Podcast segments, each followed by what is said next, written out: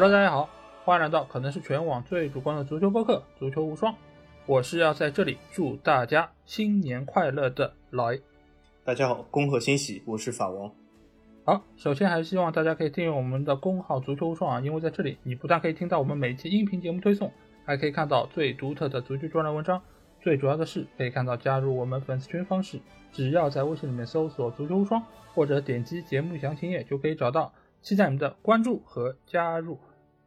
那我们第二年度的无双春晚又来了，因为这个节目我们在去年，如果大家听过的朋友应该知道，在那一期节目中，我们是给很多的同行是颁了奖，而且也是回顾了过去一年在播客界的一些情况，尤其是在足球播客界啊，因为我们有很多朋友，也有很多我们非常喜欢节目。但是今年的无双春晚，我觉得我们是进行了升级啊，这是一个二点零版本。一方面呢，是因为。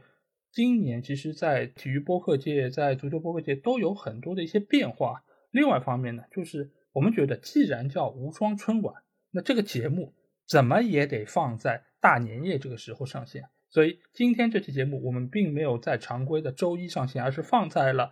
大年夜，也就是大家在今天晚上也会看到真正的央视春晚。但是在这个之前呢，那我们先来做一个垫场赛，对吧？我们节目先来做一个春晚。来带大家回顾一下过去一年我们节目所经历的历程，包括我们在过去一年中对于这些播客的内容，包括对于整个足球赛事的一些感知感想。同时，也希望大家也能够通过我们这期节目，能够勾起一些过去一年的回忆啊。那我不知道法王在这一年之中，对于世界足坛有没有一些事情是给你留下了比较深刻的印象？呃，我觉得还挺多的。过去一年，二零二二年，或者是哎，是今年这个春节是兔年对吧？过去一年是什么年啊？兔子之前是老虎啊。那么过去一年的虎年，我觉得啊，虎虎生辉嘛。那个足坛发生的事还蛮多的。那么我不知道虎年是从哪一天开始啊，但是就是暂时以就是二零二二年啊来这个时间段定义吧。呃，我觉得过去一年这个足坛，呃，应该说是不是不是很太平啊？有各种各样的很大的事发生。那么，其实过去一年里面，对我来说，呃，最大的一件事就是这个姆姆巴佩的这个续约事件。那么，呃，我们还记得好像是在这个呃去年的年中时候啊，就是沸沸扬扬，对吧？闹出了很多事。那么。呃，有支持的，有不支持的，有这个皇马球迷，有这个非皇马球迷，有这个各种各样的这个流派，各种各样的这个球迷啊，都是纷纷在这件事上，其实呃，踊跃的表达了自己的观点。对。呃呃，我我这说了，你看这么委婉，踊跃踊跃的表达自己观点，对，就说的真好。我现在越来越央视强，所以我们今天这个节目，我觉得有可能我们是想抢央视春晚的流量，就是我我也希望就是大家听众听完以后，你们春晚还是要看啊，因为我们这个毕竟是音频，但你们可以把春晚静音啊，就听我们讲啊，然后你这个电视里面还可以看一些其他东西啊，毕竟我们这个是音频啊。嗯，那么，所以我觉得姆巴佩这件事是，我觉得是二零二二年应该整个年度最大的一件事。那么，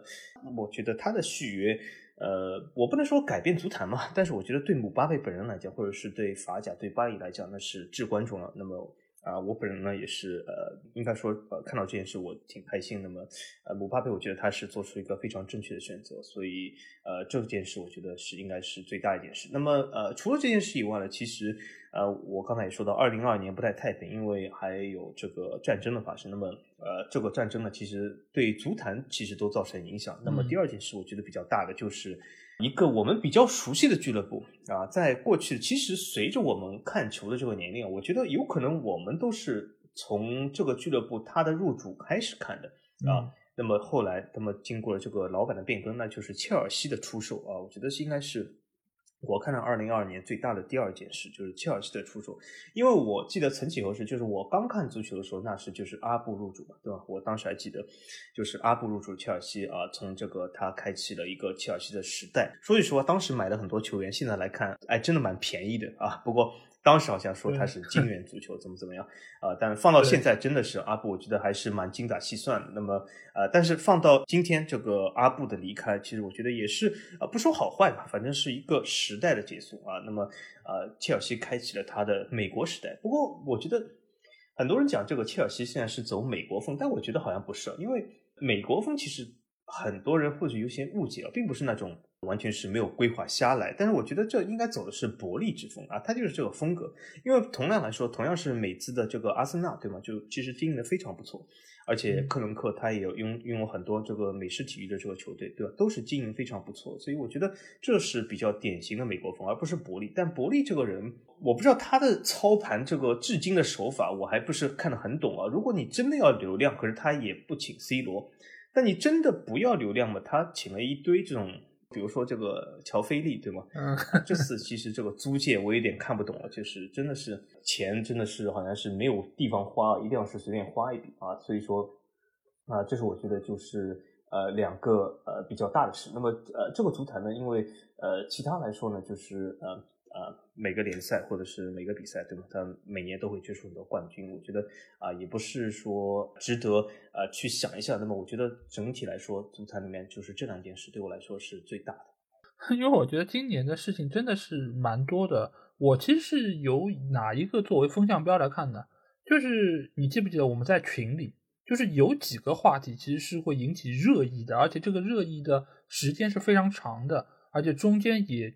诞生过非常多的矛盾，一个事儿就是之前你说到的切尔西的易主，这个中间包括阿布，包括一开始大家对于阿布的怀念，包括对于他的一些正面评价，但这个中间其实也有一些就是说到啊，他遭受这一切，其实某种程度上并没有那么无辜，或者说中间其实是有值得商榷的地方。那其实我这次要说到的两件事情，其实也是在我们群里是。延绵了非常长的时间，而且中间也有各种各样的矛盾，包括也有一些人因此而退群等等。那第一件事情呢，自然就是关于哥哥的事情。那哥哥在去年来到曼联之后，其实他就是整个个，就我忘了世界足坛，包括我们群里都是引起热议，对吧？因为这个中间其实对于他的看法，就和互联网上的那些 A P P 里面一模一样，红的绿的都一样。就是里面有支持他的，对吧？我们群里有一个非常忠实的裸粉，每一次就是但凡有对哥哥一些不那么正面的评价，他都会出来来发表一些自己的观点啊等等。当然，之前并不止他一个人啊，有好几个就是罗的支持者。当然，有一些就自己就退了，或者是怎么样。但是，其实 C 罗这件事儿在去年，就是二零二二年，其实是引起了各方关注。一方面他在曼联的表现，一方面他在。呃，互联网上的口碑，包括他自己所做的那些事儿，以至于到后面他去接受采访之后和曼联解约，再到后面他也是登陆到了沙特联赛。所以这一年对于 C 罗来说，其实真的是非常非常多的波折。这个波折也是有起有伏，因为大家如果记得，在二零二二年刚开始那个阶段，那个时候是朗尼克带队。而朗尼克一开始是对 C 罗有所打压，但是再之后呢，由于队内没有前锋，那 C 罗是回到了首发阵容之中。而在这个过程里面，他还上演过帽子戏法，所以有一度哥哥在网上的口碑也好，或者说在很多的他的支持者心中，他仍然是处在一个高位。但是再到后面，他经历了夏天的罢训，他也经历了早退的事件，他也经历了后面种种的我们现在非常熟悉的这一切。一直到现在，他真的是去到沙特踢球，淡出了欧洲的主流联赛。所以今年这一年，对于 C 罗来说，他的话题点，我觉得是所有球员里面最多的，而且他也确实给各方各面带来了流量。但是对于他个人的职业生涯来说，我觉得无疑是下滑最为严重的一次，因为他从一个欧洲的豪门球队去到了亚洲的一个所谓淘金联赛，那对于他来说，肯定也是。内心有一些些的酸楚在中间，而且由于这次他因为去了利雅得金块队，哦，就好像不叫利雅得金块队，你说淘金联赛，不不是利雅得掘金队啊，不是不是，这个搞错了，这个把我们这个克伦克先生乱入了，因为他真的是丹佛掘金老板啊。那么呃，他因为由于这次去了沙特，让我刚才在说这个二零二二年大事件的时候都把哥哥忘了。说句实话。呃，这其实不太好啊，这不是 respect，对吧？哥哥一直在追寻这个 respect，所以这个我的确忘了，那不好意思，呃，把哥哥这么重要的一个人物，不过他也不是淡出了嘛，那么呃，忘了他也是情有可原，或许他其实是这么想，他就想淡出这个媒体的焦点，就把这个舞台交给年轻人，对吧？或许也有可能是这样，那么呃，这个年轻人就交给我们吧，交给足球无双来占领这个舞台也可以啊。那除了 C 罗之外，我觉得另外一个我想说到事情，其实也是在最近一段时间，呃，引起了各方的一个热议啊，那就是世界杯。因为世界杯毕竟它是第一次在冬季举行，而且它离我们现在的这个时间也不是特别远，它过去了也才一个多月时间，而且它相关的一些事情也在发酵之中。一方面当然是在于阿根廷队是时隔三十六年之后再次拿到世界杯冠军，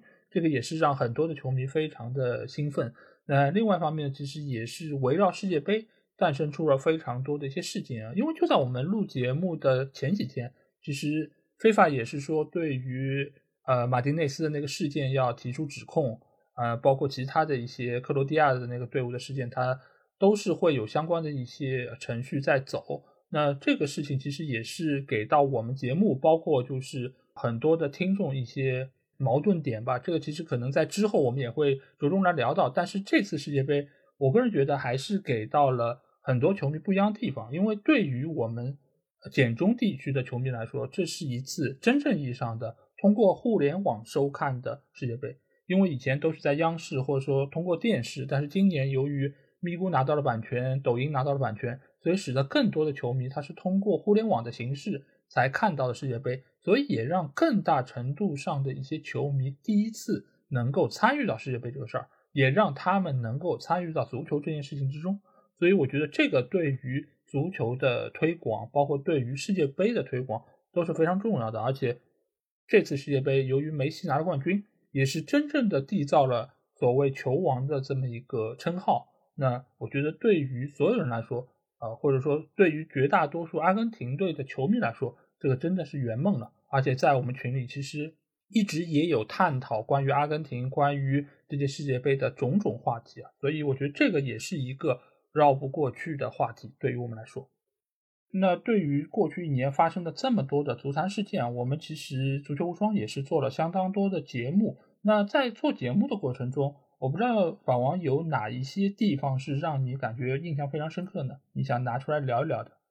呃，我对我们的节目一般来说印象都是比较深刻，呃，但是里面有我觉得有几期特别好啊，所以这是一个自卖自夸的这个节目啊，那么。呃，我觉得有几期里面很值得，就是大家再去听一听，因为而且我们这个节目很多时候做的时候，它未必这个时效性有这么强，但是正是因为时效性没有这么强，就是很适合听众其实回听啊，所以我觉得这是其实是我们这个节目的特色之一啊，而且里面有好几个话题，我觉得啊，其实是很有意思或者是很值得去回听一下的。那么这里面我比较。觉得印象深刻的有，比如说啊，现在这个刚才老 A 说的这个关于这个阿根廷，关于这个世界杯，对吧？就我们其实里面有一期就是做的这个杠精啊，就是有 有这个类似话题吧，但是不是完全涉足。但等下，因为我还会说，就今天有一就是我们这个回顾这个二零二二年或者有什么遗憾的地方，我会说到一个呃这个东西。那么还有一个我觉得比较好的一个节目，就是我们历年来都会做的，但是我们我我已经忘了我们这个节目的颁奖季是什么时候，因为奥斯卡好像是 三四月份，对吧？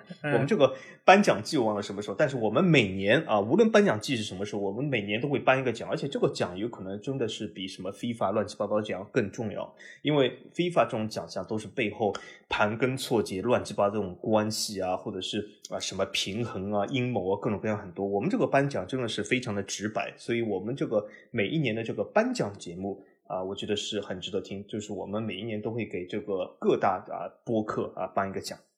啊，这是我觉得非常值得的。另外还有一个就是我们就是二零二二年，我们还做了一个系列节目，就是讲了这个足坛里面这些足球俱乐部的所有制啊。因为很多的其实球迷不太了解，就是这些俱乐部，对吧？啊，很多人都是讲啊，为什么这个老板不能砸钱啊？为什么呃这个德甲就是不能发展啊？怎么怎么样？就对这个所有制不是啊非常的了解。但是呢，这些啊，我觉得都是。啊，非常值得回听的啊！但是以上说这些呢不是我最喜欢，我最喜欢的，我其实推荐，嗯，大家最值得回听的是哪一个系列？就是我们讲的这个球衣赞助系列。但是很可惜的是啊，就是老 A 呃在问我这个问题的时候，其实我看这个问题，后来我就是回看一下我们各个节目。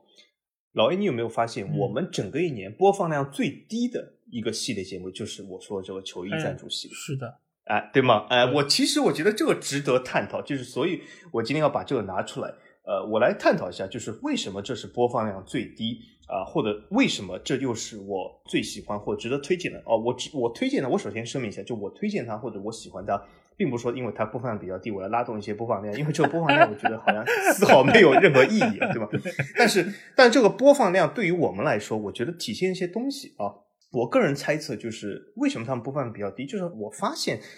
我们的这个很多这个球迷啊，还是好像比较热衷于，我只能说热衷于一些骂战啊，一些比如说争论谁最强啊，或者是争论哪个球队啊、最厉害，或者就是很多球迷比较热衷于这样的话题，反而对一些足球的这种周边的话题。不是很喜欢，说句实话，有的时候我们在这个群里面讨论也可以看出来，就是不是那么喜欢啊，所所以我觉得这有可能是这个播放量比较低的一个原因，因为播放量代表什么？比如说，我们有很多这个呃听众其实是批评我们节目，或者是给我们这个节目呃有差评的，但是这其实我挺欣慰，为什么？因为他们至少听了，对吗？就是说明我们这个话题或者我们这个标题还是很吸引他们，因为他们不得不点下这个键啊，有的时候他们无法控制自己，所以说我对这个还是应该说感觉非常欣慰，但是。这几期节目说明他们什么？他们点都不点，对吧？因为因此说没有这个播放量，因此我觉得，由于是他们其实本身就对这个话题不感兴趣啊，所以说连骂都不想骂。从这个角度来说，我觉得这是一个很有意思的现象。但是我为什么最喜欢或者最推荐这个呢？因为我感觉这其实是足球非常有魅力的一个部分，或者是很容易被忽略的一个部分。为什么它有魅力？因为这其实是你离足球，或者是离你喜欢的，无论是人迷也好，队迷也好，离你喜欢球队球星最近的一个，对吧？因为我们会发现，我很多人，呃，我们的这个呃听友也好，群友也好，他们爱有些球员或者有些球队。爱的非常深，比如说啊、现在有很多这个梅西的人迷什么，爱的真的很深啊，就是为了梅西啊，只要你讲梅西半点不好，他就可以兑现和你兑现到底，真的很爱我，我可以看得出。但是你的这个爱，你是隔着这个屏幕，隔着这个网络，隔着十万八千里，但是你可以和梅西非常接近啊，对吧？就是你拥有梅西的这件球服，或者是拥有梅西所在球队这个周边的产品，啊，这就是一个很好的这个接近，或者是很好的这种把这个距离缩小的这种东西。但是我们很多球迷其实有稍微有点忽视这个东西。而我本人就是觉得，其实球服或者是球队的赞助商，这些是球服文化的一个重要的节点。就你了解这个球服，了解赞助商，了解这个足球球服的构成，或者是收集、收藏，或者是购买这些足球球服，我觉得是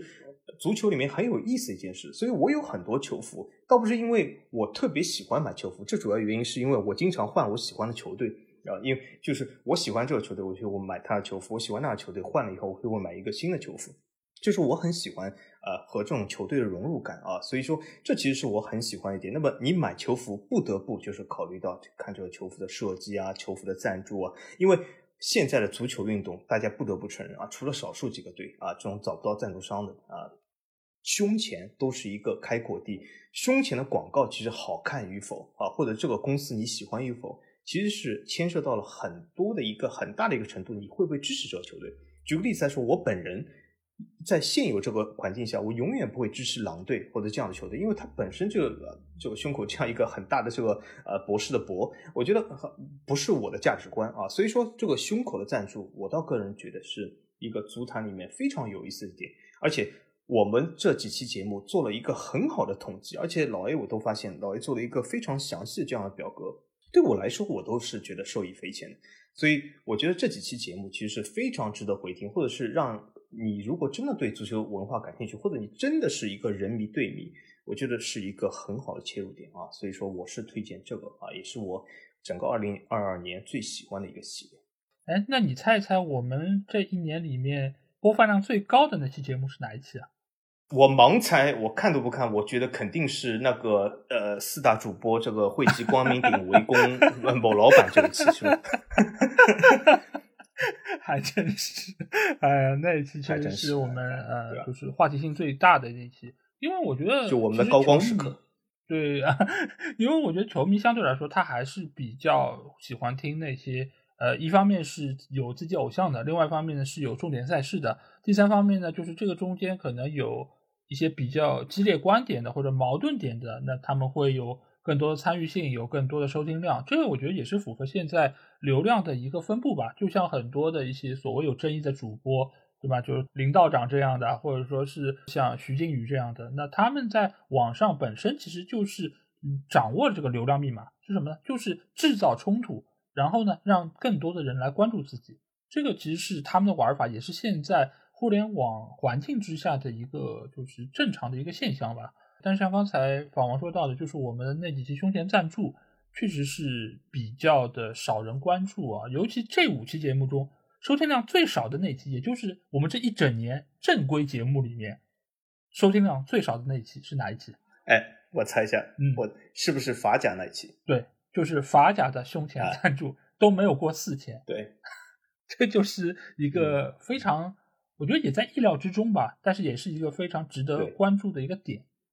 可见，嗯，法甲在很多球迷的心目中确实不如其他四个联赛那么的受到关注吧。我觉得这个也是一个非常可惜的地方，因为足球这个东西并不仅仅在赛场上，并不仅仅说谁踢得好怎么样，而是整个大的一个氛围，我觉得非常重要。就是包括球迷氛围，包括赞助的氛围、商业的氛围，包括整个。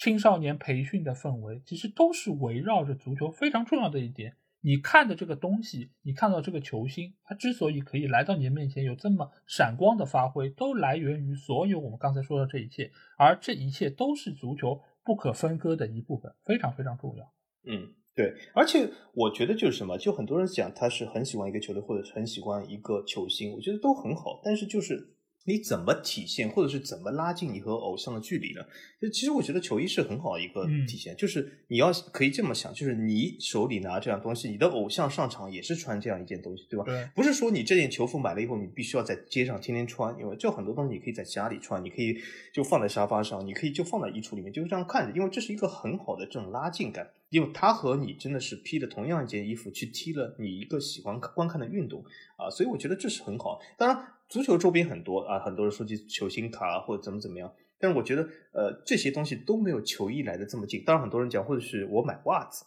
啊也是很紧，对吧？贴的非常紧，对吧？这个金左脚右左脚，对吧？穿的这个袜子，但这袜子上我不知道，好像应该不是写这个球员的名字的，好像不是专属袜子。当然专属球鞋有，但专属袜子没有。所以我觉得球衣还是不错。当然球鞋也是很好的东西啊。等下我会有有一个话题会说到球鞋。那其实，在过去一年，我有哪一些比较深刻的地方？我觉得有三个地方。一个地方就是因为这一年，呃，我也是背着法王去不少节目做客嘛。这个其实我觉得是非常有意思的一个方面，因为我跟法王非常了解，我们的说话的风格啊，各方面我们已经非常熟悉。但是如果我去到其他节目，参与其他节目的一些话题，那我觉得这是一个非常新奇的一个体验。另外一方面呢，也能够让其他节目的。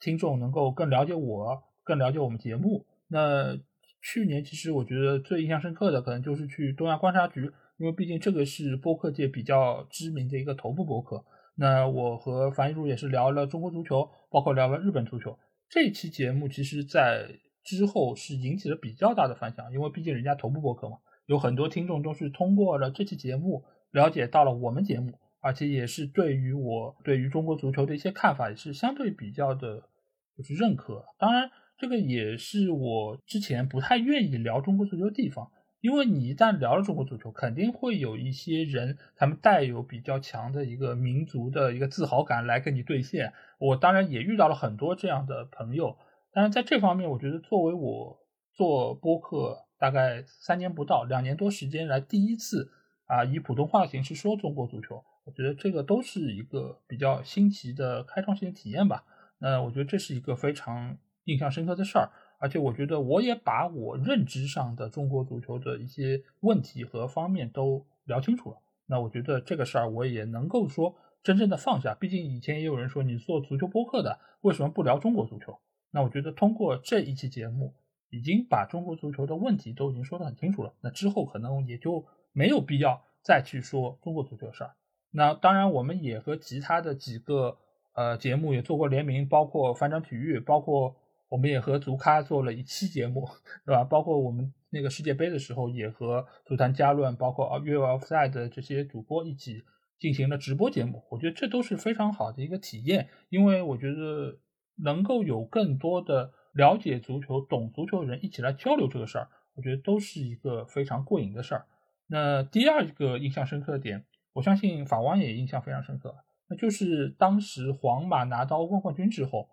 就是你和一个台湾的我们的听友进行了群内的一个对线，是，然后我们因为这一个事件，然后做了一期节目。而且我们也是通过这期节目来讨论了球迷对于球队的一个意见表达。我觉得这个事儿其实是非常有意义的，因为我们经常都能够在网上看到那些我们可能看不太惯的，或者说不太理解的那些球迷言论。但是通过和这个台湾听友，因为毕竟我们所处的这个地理位置也好，文化的一个。呃，渊源也好，并不是特别一致。那我们对于足球的理解，其实也是通过各方各面的一个渠道来构成的。那在这个过程中，那我觉得对于正反两方面的一个探讨都是非常有建设性的。而且，我觉得从我们角度来说，也可以更加理解作为一个皇马球迷怎么看待姆巴佩的事件，怎么看待欧冠的事件等等。当然，他也能够比较清楚的了解到为什么法王当时会做出。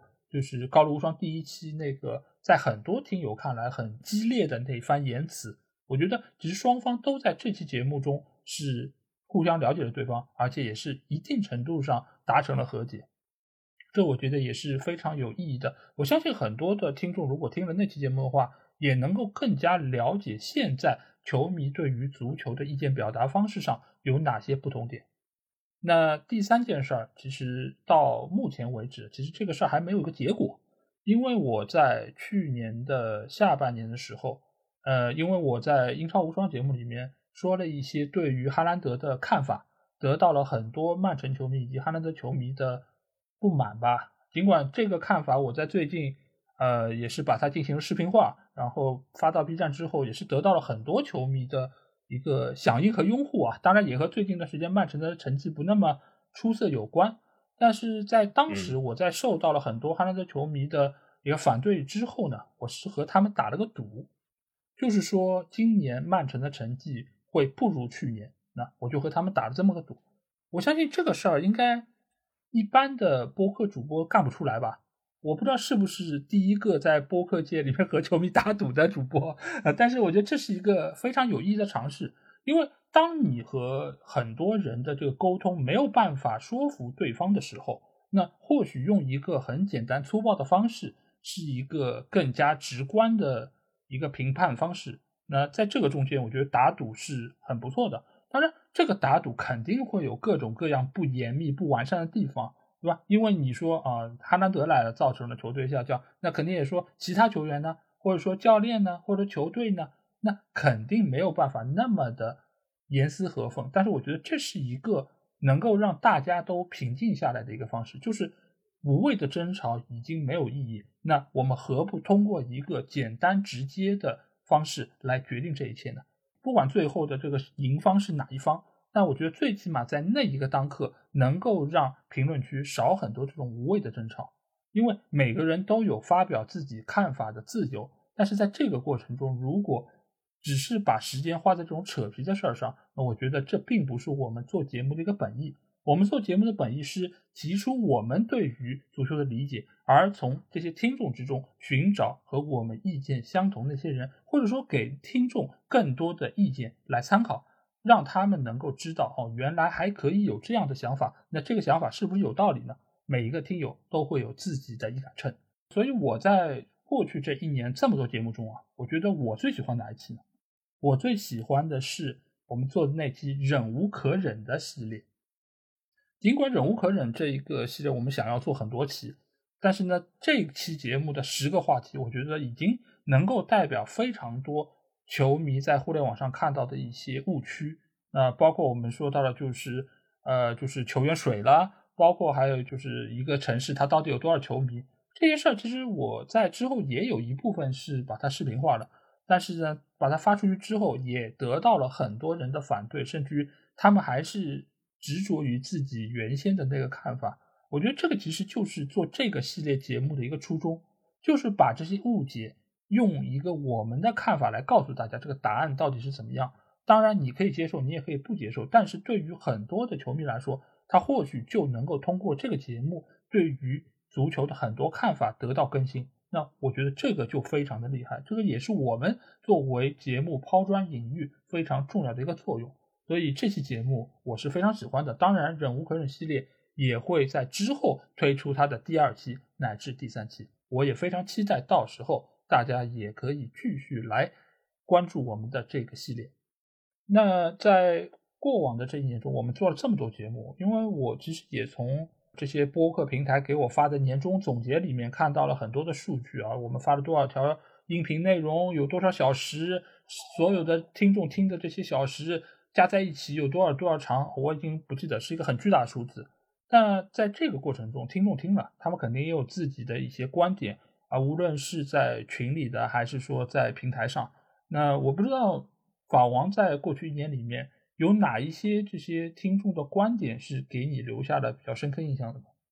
嗯，呃，这里我想说一下，就是我还是看到很多这个观点，其实我非常赞同，或者是呃非常的认可。但是，呃，有一个比较遗憾的事情就是什么？就是一般我赞同、我认可的东西呢，往往会在我们这个人体这个思维机构里面比较容易被遗忘啊。所以说，并不是说我我就是忽略了你们这个这些观点，其实我是非常赞同、认可的。但是，往往一些呃我不太赞同、认可东西的，会给我这个思维里下留下这个印象会深一点。所以，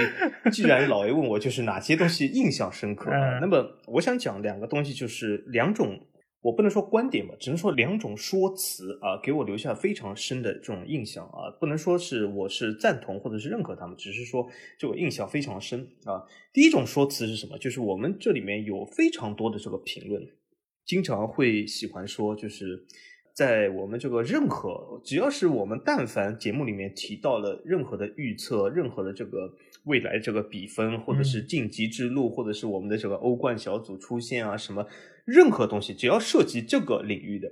下面一定有很多说所谓的这个打脸党啊，就说什么你看啊，这个球队你看你说的你看他现在啊，你说他厉害，他明明不厉害；你说他不厉害，他明明很厉害，对吗？啊，很多人，而且这位下面评论说，你看打脸了吧？你看啊，坐等打脸。啊，这样的评论非常多，我甚至觉得应该说是我我这里没有统计啊，但是应该说占了很大一部分，而且非常有意思。比如说这次世界杯，对吗？因为我们做了很多这样节目，我甚至还记得，就是阿根廷输给沙特时候，有人也说，你看打脸了吧？阿根廷怎么可能？怎么怎么样？哎，你看后面阿迷骂的竟然是我，不是这种人，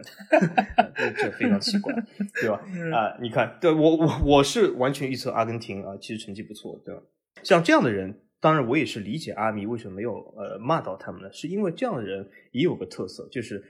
在我们被打脸的时候，他往往跳得很高；但是在他被打脸的时候，他往往又消失了，对吧？所以这这就是一种互联网的这种呃非常有意思的现象。当然，我不是说我真的要追着任何人打脸，但是我觉得这是一个。挺有意思的这种思维，就是以前好像中国古代叫这种东西叫事后诸葛亮，对吧？嗯。那么，但是事后诸葛亮这个东西应该是伴随着人类几千年，对吗？人类总是在事后去评说一些呃事前别人所说的这种预测，其实我觉得也是一个有意思的现象。但是呃，其实和打不打脸有什么关系，对吧？任何的预测都是预测。我我其实还发表过一个评论，当然回复谁我已经忘了，就是如果我们的预测都是对的。这才是世界上最可怕的事，对吧？大家，你有没有想过，如果我和老 A 预测每期节目都是对的，你觉得这可怕吗？我觉得这世界很可怕，对吗？如果有两个人每次预测都对的，你难道不怕吗？我觉得你应该离开这个星球。而是正因为我们这个预测里面有对有错，这才是足球有魅力的地方啊，对吧？而且如果足球这个运动是这么容易被预测，每一次的胜负平都是可以在赛前说的准的啊。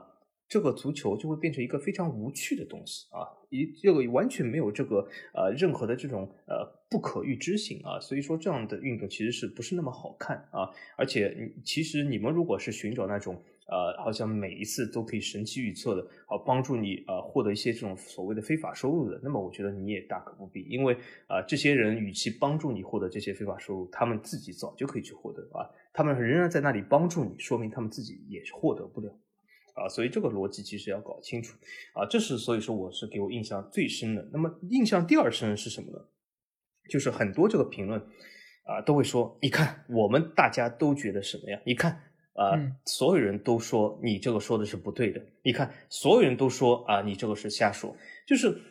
呃，我曾经回复一个，就是说什么，就你喷也好，你骂也好，或者是你支持也好，你点赞也好，对吧？自信一点，对吧？你可以自信的去赞同，自信的去点赞，自信的去喷，自信的去骂。为什么就是呃，连骂都要拉了很多人来支持你的，撞自己身是吗？不是很自信，对吧？撞自己身就没必要嘛，对吧？这个完全可以自信一点，对吧？而且说句实话。就算没有那么多人支持你骂，你也可以大可以骂，对吗？我觉得挺好嘛，对吧？你为什么一定要找这么多人撞自己身世呢？因为其实说句实话，你骂了我，我又能怎样呢？所以说，其实很多人就说一定要拉了很多人，好像是自己是很多人观点的一部分啊，就觉得比较安全，或者是比较有一些自信。我觉得大可不必啊，所以自信心还是要相对来说提高一点。呃，我觉得有的时候呃，大可以就是把自己的观点说出来，对吧？何必呢？何必在乎别人是不是和你一样的？别人是和你一样，或者和你不一样啊，其实不代表任何东西，对吧？别人就算有很多人，呃，百分之九十的人都是觉得一样是是这样的，难道这就是对的，或者是就是适合你的吗？不一定啊。啊，所以说这个我是说，呃，是一种生活习惯或者这种生活态度问题啊，还是要自信一点啊。嗯，那么这应该是我看到的最大的呃两个这种评论的分类流派。当然也有很多这个球迷或者是这个听众表现出了非常大的自信，表达自己的观点啊，我也很喜欢啊。嗯，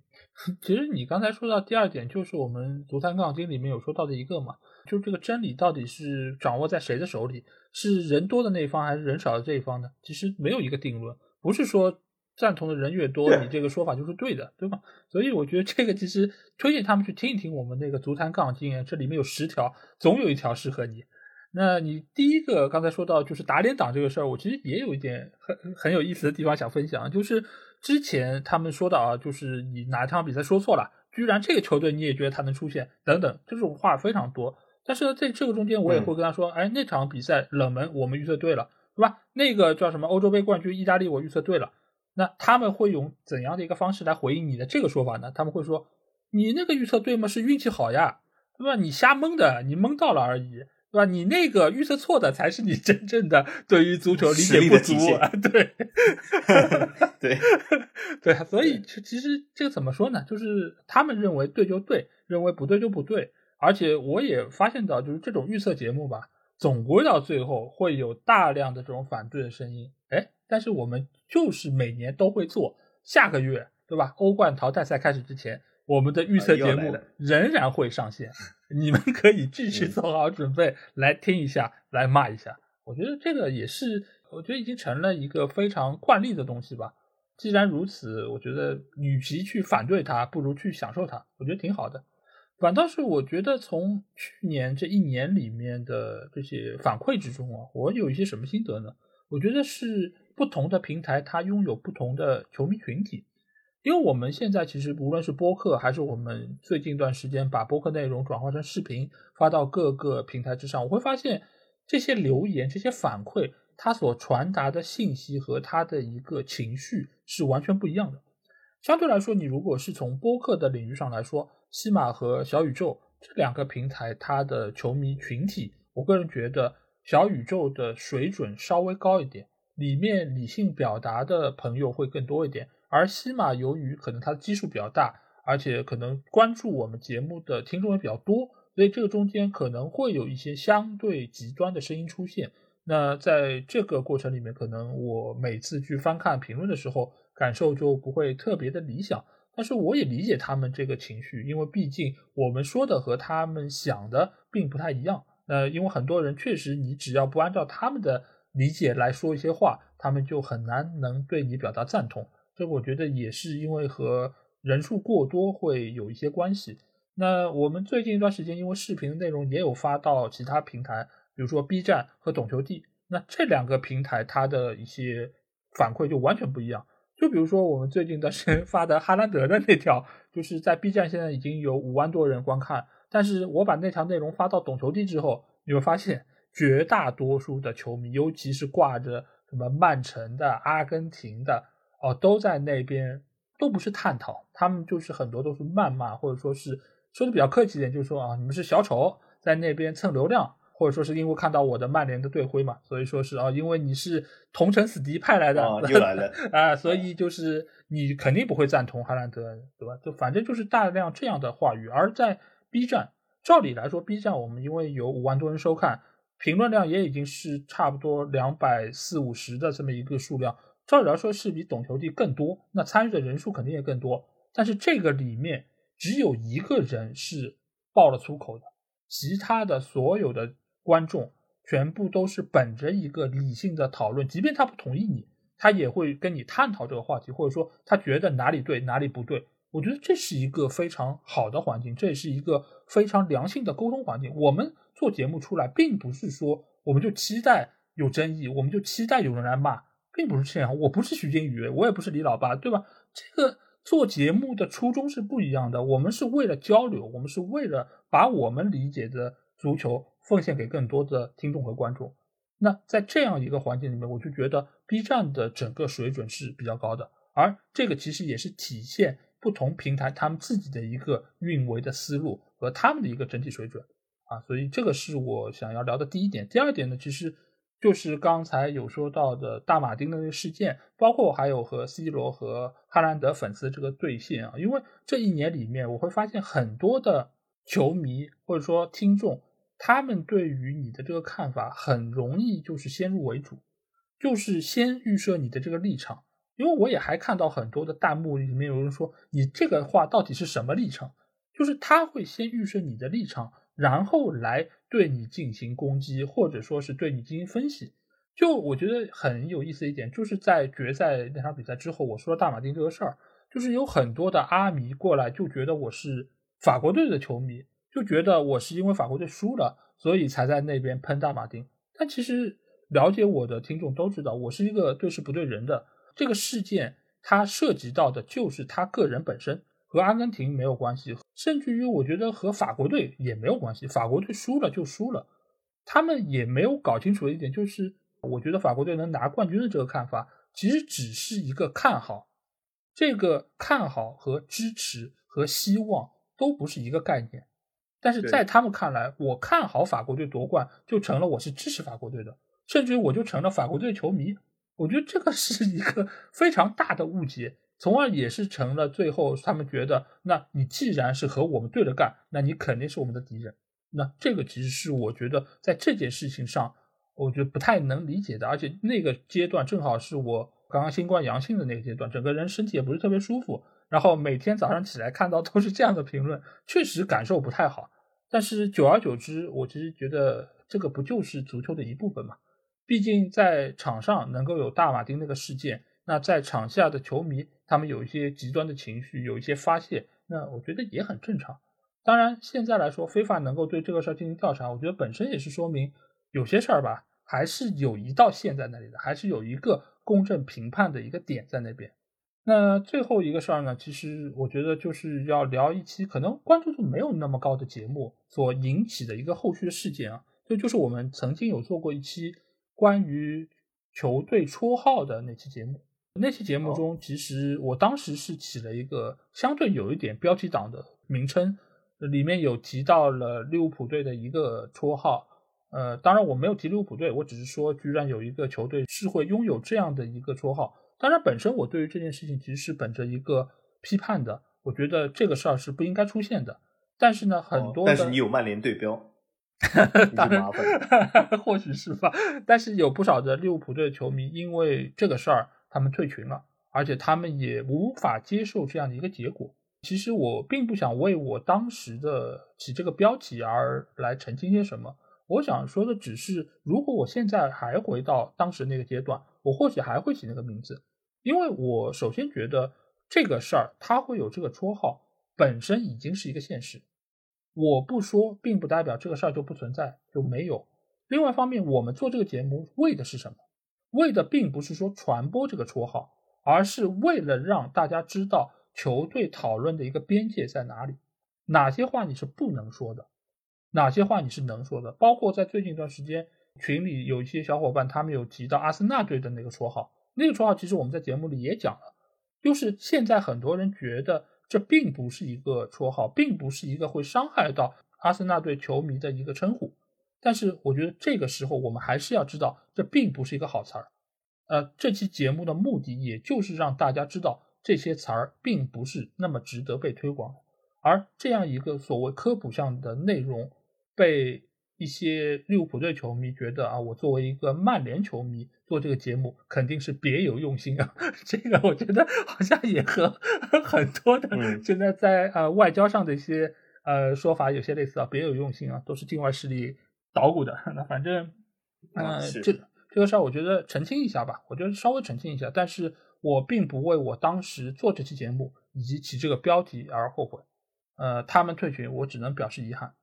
那接下去我们要聊一聊，因为我们每年其实这个节目都会评奖嘛。今年奖就不评了，我们就推荐吧。就是在过去这一年里面，呃，我们主要听了哪一些播客节目？那哪一些又是我们觉得不错的，想要推荐给大家的？宝宝，你有吗？嗯，我听了一些播客节目，里面有体育的，也有不是体育的。那么。如果真的要说推荐的话，首先我想说，就是真的不是很多啊，就不知道为什么现在这个播客好像是呃有点万马齐喑的样子。当然，万马齐喑里面有一颗明星啊，这颗明星就叫足球无双啊。那么从 从这个其他这个奇案里面呢，稍微找几朵不太那么暗的花吧。呃，我觉得有几个播客节目还是值得推荐一下的啊，但是数量不是很多，所以说既然呃大家如果准备好了纸和笔，我觉得大可不必啊，这个完全不用挑战自己的这个记忆力啊。呃，我想推荐几个，一个就是和足球和体育没有任何关系的，呃，就是有一个播客节目叫东腔西调，嗯，呃，我感觉还不错，呃，虽然我未必都是同意里面这个嘉宾或者主持人观点啊，但是我觉得东腔西调它的选题，它讲的这个。呃，内容还是不错的啊，甚至其中有一个人，这个应该说不是主持人或者是一个嘉宾了，他的书我还去看了一下，还挺好的。呃，当然这个嘉宾我也未必完全同意他这个观点，但是我觉得他说的这个方式或或者是这个啊看问题的这个角度，我我我倒觉得是挺好的啊。所以说，我觉得东腔西调是一个呃非常值得推荐节目。那么有一个节目，应该说有两个节目，我不知道这三个节目之间有什么内里的关系啊。当然，如果呃这个热心的听众，你们可以在留言里说。但是我觉得这三个节目，它无论是这个封面啊，无论是这个节目的名字啊，无论是这个节目的内容，都有点类似。嗯，呃，这三个是东腔西调、忽左忽右和声东击西。啊，这里面我也我也，你看我们这个节目流量不是那么大，所以我根本也不怕得罪人哦。那么我个人观点是怎么样？这三个节目里面真的有点像，甚至我以前以为这就是一个节目，但后来我仔细看，原来不是啊。但是这三个节目里面，我觉得东腔西调最好，接下来是忽左忽右，声东击西是三个里面最差的。呃，但是这是我个人观点，对吧？呃，你同意也好，不同意也好，说句实话，我根本不在乎，所以说你也不用呃这么激动啊。但是我觉得东腔西调是这里面最好的啊，这里面那个施展啊，他作为一个我也不知道是嘉宾还是主持人嘛，因为我也不是很很关心，但是他说的东西还还挺有意思，啊，所以这是我第一推荐。那么第二推荐呢，就是呃是一个体育博客啊，呃这是一个体育博客。但说这之前嘛，我是说一个呃，因为这个体育博客会会呃稍微说多一点。那么说之前，那么除了东腔西调和这个体育博客以外，其实我没有需要推荐，但是有的时候。呃，老 A 既然已经叫说了这个话题，我如果只说两个的话，有点敷衍啊，所以我强行硬拉一个出来，而且是这个今年我新听的，不是以前就是提到过的，就是一个科技类的播客啊，叫大小马聊科技，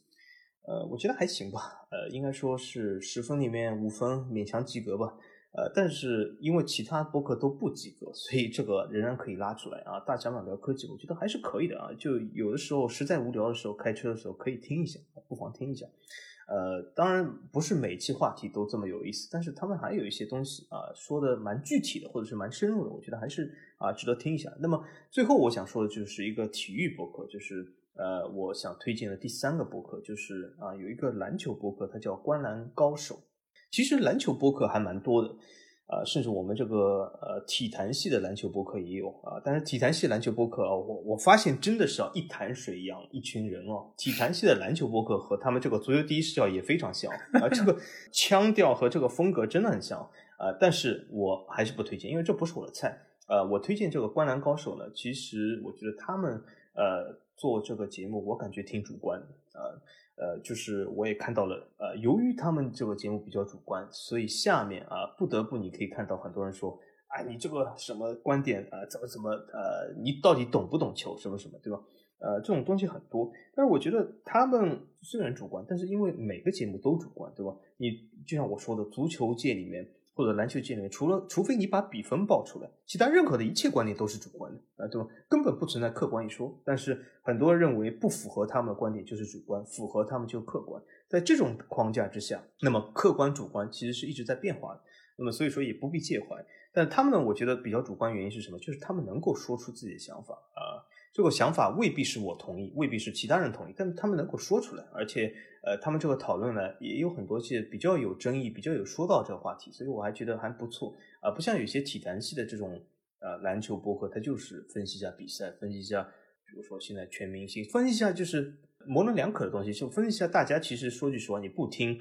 和听，其实你这个生活中没有任何改变的东西。但是我觉得《灌篮高手》呢，还是一个不错的节目。啊，所以我是比较推推荐，而且他们的这个切入点，这个话题还是比较有意思啊，所以这是我推荐的唯一一个体育博客。那么很多听众问，那为什么没有足球呢？这是因为我觉得足球没有很好的推荐。当然有一些足球好的博客，呃，这就是上次。那我们世世界杯期间，其实我很享受那一段时光啊，老 A，嗯。就是你发起的这个好像是四大还是五大播客，就是畅聊这个世界杯。我我觉得这是一个很好的人生的经历，而且我希望下一次世界杯和欧洲杯的时候，我们这个几大五大这个流派或者是这个八大门派还是能够做播客，到时候我们再来聊一下这个有一点这个回忆当年的回忆往昔的东西，还蛮有意思。就这些主播，我觉得他们，呃，我和他们聊天，我觉得，呃，我很享受，而且我觉得，呃，是个很有意思的过程。但是因为他们的节目我没有听过，所以说我这里不能作为推荐啊。所以说，我想澄清一点，就不是说他们的节目不好，只是因为我没有听过，我不想做一些这种不负责任的这种推荐啊。所以我说的都是我听过的啊。那么因此很遗憾，就是没有一些足球播客我可以听。那么体坛系有很多足球播客，但是。呃，众所周知的原因啊，那么我们等下会讲，体坛系好像目前来说都已经要撤了，那么啊，或者说不叫撤吧，就要转进了，对吧？都要转进了啊，所以说呃也是比较有意思。但是我一般推荐就那三个啊。嗯，呃，我其实去年听的播客，其实和在前一年的变化还挺大的，因为之前我可能更多的会。听一些足球播客，从他们的节目里面听一听，有自己可以汲取的一些养分或者提高的地方。但是随着听的节目越来越多，我觉得足球播客整体的内容，我觉得还是比较的一般，他们的观点局限性还是比较大。所以我在这一年里面，其实大多数听的都是和足球或者和体育无关的一些内容。这里面我要推荐的第一个节目，呃，我相信也是很多朋友都听过的节目，就是梁文道的八分。因为梁文道，我们从以前《锵锵三人行》的时候就非常了解他，他也是在凤凰卫视非常资深的一个媒体人，我们相当于算是同行，呃，所以我其实对于他的一些内容和节目都是比较关注的。而且今年的他这个八分，由于是呃有了赞助，有几期节目是有赞助了，所以显然他也是比以前更新的更加尽心尽责了，而且他的很多内容点，我觉得是非常有担当的。为什么？因为像他们这种做时政类的，或者说做一些当下新闻类的媒体人，其实可以说的这个范围现在是变得越来越窄。但是道长他还是能够说，从这个中间，我既把问题谈了，但是呢又不越过那根红线，而且又能够让更多的人知道这方面的信息。所以我觉得他作为一个媒体人，在这方面是一方面经验很丰富，第二呢，他的知识储备也能够让你从中间获得更多。想了解的东西，呃，尤其今年做的几个话题点，其实是给我印象很深的。一个，呃，就是俄乌战争，它是分了好几期节目来给你讲述俄乌之间的前世今生，包括为什么会有这场战争，包括在战争的过程中，从两方面的一个立场上来给你分析，现在你看到的新闻到底有几分是真的，有几分是值得商榷的。这我觉得是作为一个媒体人非常有担当的一个。动作，而且他也从他经验很丰富的一个观点里面，让你认识到这个事情并不如大家所想的那个样子。呃，之后呢，他还做了关于疫情，他也从他的立场上讲述了国外的情况、国内的情况，乃至于那个时候香港的情况。所以，其实让大多数人都了解到很多不一样的东西。因为我们如果是长期经营在国内这个范围里面，你就会听到东西是非常同质化的。而没有办法能够了解到第三方的声音，我并不见得说第三方声音一定是对的，但是最起码我觉得多一种声音，多一个给你思考的角度都是非常重要的。而且在他之后的有一期节目中，我也听到了一句就是非常有意思的观点，那就也有听众向他反映说他的这个观点怎么这么的个人化？他不是说主观，他说个人化。那当时其实他就给出了一个很类似于我们呃也在节目中说过的观点，就是每个人的节目其实都是个人化的，因为这个就是他的节目嘛。所以我当时听到这一段时候，我就给他留了言，而且没有想到那段留言还在他的节目里被读出来了。呃，我觉得真的是和他在很多的看法上是有共鸣的，而且作为他这么多年的一个就是书籍的一个阅读者啊，我也对于他的节目非常喜欢，而且由这个节目开始，我也是呃就是买了看理想的会员，呃看理想的这个 A P P 上面也有非常多精彩的节目，当然这些你如果不买会员的话都是要付费的，而且他请的那些也都是业内非常资深的一些专家，包括法律界的，包括电影界的。包括音乐界的等等这方面，只要你想看，你想了解的这个范围和话题，它都能给你涵盖。所以看理想 A P P，我是很推荐大家去看的。那第二个内容其实也是付费的，那就是来自于可汗的一个冷知识笔记。因为可汗我们知道他是一个体育解说，之前也在喜马拉雅有自己的节目，也是我比较喜欢的一档播客。但是现在他已经不做了，但是他在其他的平台上是有自己的。几个付费内容，包括在微博上，包括在小鹅通上。而我买的这个这个冷知识笔记呢，其实就是分两方面，一个是他可能最近看的书，以及他想要推荐的一些书籍的内容，他会代替大家先看一下，然后告诉你这个书是说什么的。如果你有兴趣，你可以去买到英文的原版，或者说是中文的翻译。啊，还有一部分呢，就是他会结合当下的一些热点，来告诉你背后的一些具体情况。包括他其实，在去年的话是有过一个系列来介绍默克尔的生平。那这个其实我觉得也是通过比较短的时间，让你能够了解到一些知名的人物他所发生情况。包括他也在最近一段时间是说了美国的中期选举，包括各方的一个情况。我觉得这个其实对于你拓宽自己的知识边界都是非常有好处的。当然，这个也是付费的，但其实价格也不贵，就跟你看一年英超差不多吧，两三百块钱。啊，所以这两个都是付费的内容，后面两个呢，就是相对来说是免费的，大家都可以去听一下。一个就是，呃，很多人都会去听的谐星聊天会啊，这个其实就是一个脱口秀类的一个聊天节目。那这个聊天节目呢，我觉得就是啊，氛围很轻松，而且中间也会有一些很有意思的话题点，而且和观众的沟通也很及时。这个是我平时开车啊什么的，就是会听这个，因为比较轻松嘛。只是他们节目比较少。所以基本上已经听完了。那最后推荐一个相对比较小众和冷门的吧，但其实现在他的粉丝量也并不少，就是一个叫《天发乐坛》的节目，它是顾超老师的一档音乐节目，他会通过一些主题来给大家推荐一些音乐，来讲述一下音乐背后的一些故事和历史。呃，而且我觉得你如果纯把它当做一个音乐欣赏的一个渠道，我觉得也非常好。你就是开着车，然后听着这些歌。而且就是歌曲的一些情况，你也能比较了解。我觉得这个是一个呃非常有意思，而且是最近一段时间我听的比较多的一个节目。那至于体育播客呢，说实话，今年基本就没怎么听过，偶尔会听一听，可能第一视角，因为之前林良峰不在了嘛，那我又重新听了两期，但他回来之后我又没有听过，所以一直是处在这样一个像开关一样的，一会儿关一会儿开的一个阶段。而且，就像我之前说的，在国内的体育播客圈，说实话，就是整体水准不是那么高，而且很多的一些观点，我觉得有讨好听众的一个嫌疑啊，所以我觉得不是特别能够得到我的认可。当然，有一些得到我认可节目呢，他们也都不做了。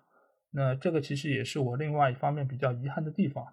所以，对于体育播客，我实在是没什么可以推荐的，这里就只能是空缺了。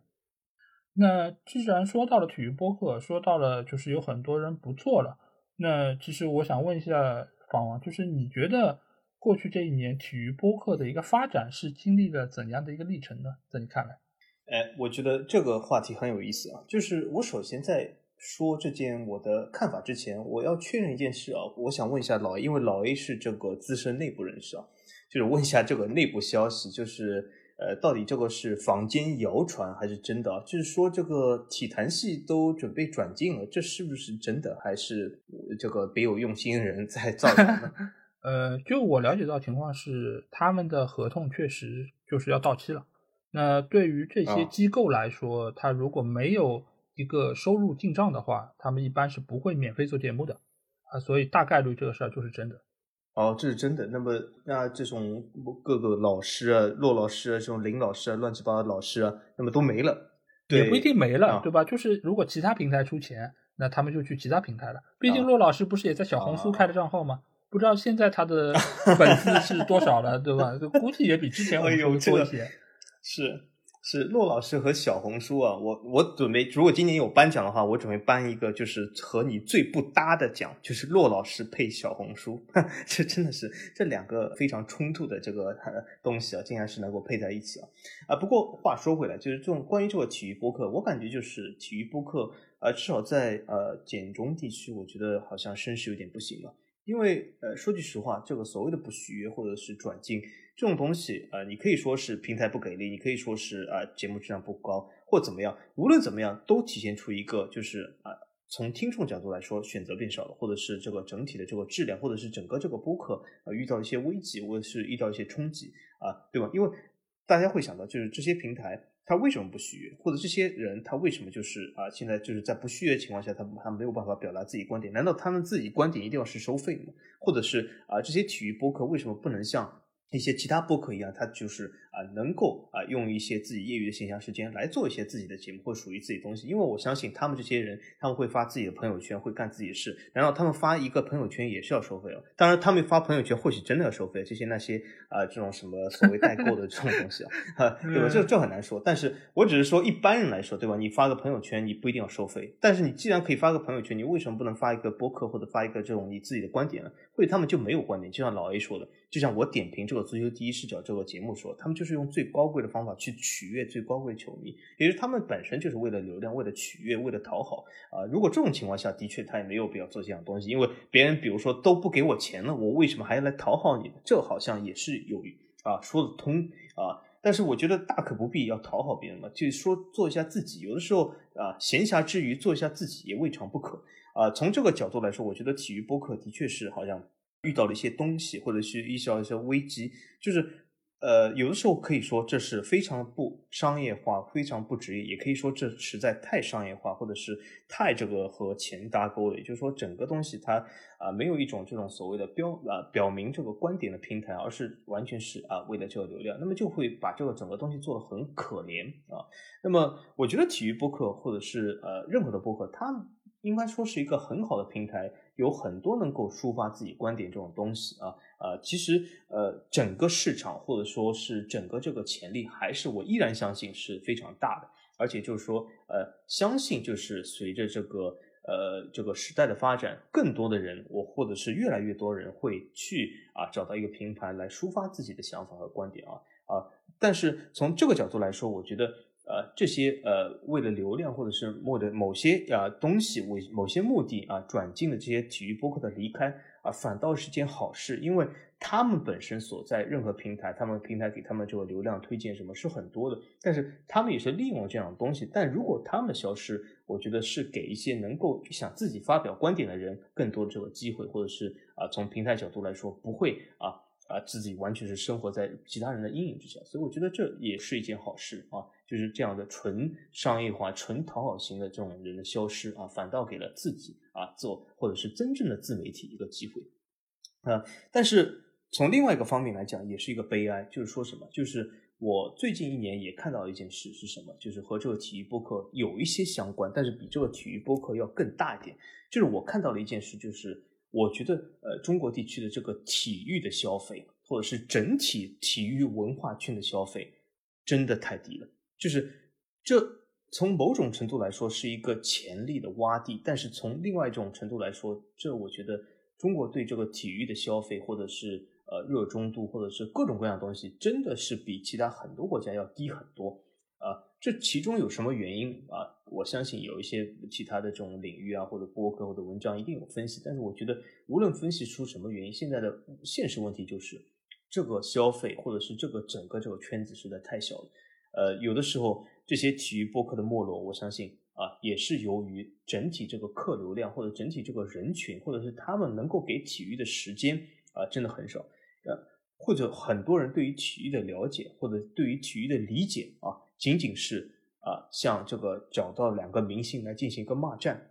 我发现很多人其实对体育的理解就是仅此而已，就是其实他们喜欢梅罗和任何人喜欢吴亦凡、喜欢什么王一博、肖战没有任何的区别。当然，我们会发现一个很有意思一点，就是什么？就是很多这个看足球的抠脚大汉都在他们的评论字里行间里面流露出对一些小女生喜欢什么王一博、肖战、吴亦凡这样的人，好像一种不满、不屑的这种啊。但是其实我发现这些抠脚大汉。他们没有比任何的小米生，或者是任何的他们所鄙视这些人群高明在哪里？因为他们也是做了同样一件事，只是把这个肖战、王一博变成了梅罗，变成了某人、某德、某哈，对吧？其实是一个道理，但他们好像觉得自己是高高在上。其实我觉得没有任何高高在上，甚至呃，换句话说，我觉得小女生还更高高在上一点，因为她们更愿意为肖战、王一博有所付出、有所消费，而抠脚大汉，我觉得啊，除了骂战以外，其实也没有什么付出啊。啊，所以说这其实我觉得是一个体育播客的一个呃重要的一个消亡的这这让我想起一个电影啊，叫什么《罗曼蒂克消亡史》，对吧？虽然这有可能和体育播客完全没有关系啊，但是这的确让我想起这个电影啊。所以说，我想说，二零二二年如果我给体育播客两个字的话，我会说消亡。虽然这两个字不是那么正面，不是那么呃积极向上，但是我我看到了一种消亡感啊，所以这是我觉得。现在体育播客一切发生了变化。对的，因为其实我觉得你要从过去这一年，从欧洲杯开始，有大量的播客进入到喜马拉雅这个平台，到世界杯，整个大量的播客又退出喜马拉雅这个平台。其实我觉得就是说明一件事情是什么？就是这一年里面，西马的这个尝试其实失败的。为什么这么讲？你想。当时这么多大号，詹俊也好，金相凯、可汗等等这些苏东，他们都来到了喜马拉雅。是西马觉得足球是一个有潜力的东西，我需要让很多大号进来带流量，然后在这个基础上把这一块东西给做活。但是，一年之后，为什么合约到期没有续？如果真的是一个这么好的生意，这么好的收入点的一个项目的话，那照理来说，你应该继续续啊，继续延续下去啊。但是没有延续下去，说明它本身就不是一个赚钱项目。再加上西马，它在过去的几个年度里面都是在亏钱，而且每一年亏的是越来越多。所以对于他们来说，这也是不堪重负。我们设想一下，如果足球这个领域、体育这个领域它是赚钱的，那你即便你亏再多，你最起码这个项目会被保留下来。但是就是因为这个也是众多亏钱项目中的一个，他才会选择说我就舍弃这一点。而且这个中间你会发现，大号和我们这种素人播客最大区别是什么？就是我们不管有没有钱，我们都会做；而对于大号来说，播客只是他们用时间变现的一个方式。你既然肯花钱给我，那我就拿出一点时间，我来做一期节目。那这样呢，我来换点钱。那你没有钱，那我自然就不会再把这个时间留给你啊。我就算是坐在自己沙发上看个电影，我也不会说我去做个播客。所以，播客对于他们来说，并不是一个意见表达的渠道，而且他们可能在其他的地方有非常多的可以表达的地方，我们完全没有必要再去弄播客这样的一个形式来满足自己。而对于我们来说，播客就是我们发声的一个工具，对我们来说，这是一个非常宝贵的地方啊！这个可能就是我们和这些大号之间非常大的一个冲突。但是同时，我发现啊，就除了这些大号之外，其实也有不少的中腰部的播客也在慢慢降低他们的更新频率，甚至有一些就不更了，甚至有一些可能隔个半年或者大半年再更一期。说明什么？说明播客对于他们来说本身也不是一个特别重要的事儿，有很多更加重要的事儿在他们的生活中。或许在这一年，在这两年当中，很多人都承受了很大的压力，那他们可能就去忙自己更该要忙的一个事儿。那为什么会有这样一个局面？那只能说，像播客这样一个形式，并不是一个特别好的、具有变现方式的一个载体。就像前一段时间，呃，B 站搬了那个百大播客，非常隆重，而且有一点点奥斯卡的感觉，一个一个都走出来。如果能够是 B 站的百大播客，那对于这些 UP 主来说，他就是可以不用工作，他就是能够有足够的资金可以养活自己来做这样一份事业。但是在播客圈可以吗？完全不可以。只有极为头部的几个所谓的播客，他是有可能拉到赞助，他是有可能说我能够靠这点钱让自己全身心的付出。但是即使如此，他们中间也可能会有赞助的断档，他可能也会说我这个月有，下个月就没有了，这个稳定性是非常差的。所以播客这个载体，尽管它所描绘出来的蓝图非常的好。它所谓受众人群是所谓什么高净值人群，基本上有辆车，或者说你最起码档次是不错的，但是呢，付费意愿呢，仍然是非常的可怜。其实就像我们做付费节目做的，其实也有一年多了，对吧？从那个黑店系列一直做到现在同人死敌，也已经有十六、十七八期的节目，但是付费的人群还是非常有限，每期节目可能也就。大概十来个人吧，十来个人已经算是比较多了，能够说我有这个意愿来花钱买你们这么一个有意思的或者说有深度的内容，但其实这个价格很贵吗？并没有很贵啊，大概买两期节目够你喝一杯奶茶吧，大概就是这样一个情况。所以我觉得有大量的内容方有大量的播客不做，也是一个很必然的结果，毕竟花钱的人就不多。那你又怎么指望让他们能有这么大的动力，全身心的做下去呢？那最后你要哀叹啊，没有好内容听了，呃，播客不行了。那其实这一切不都是所有人的决策用脚投票所做出来的结果吗？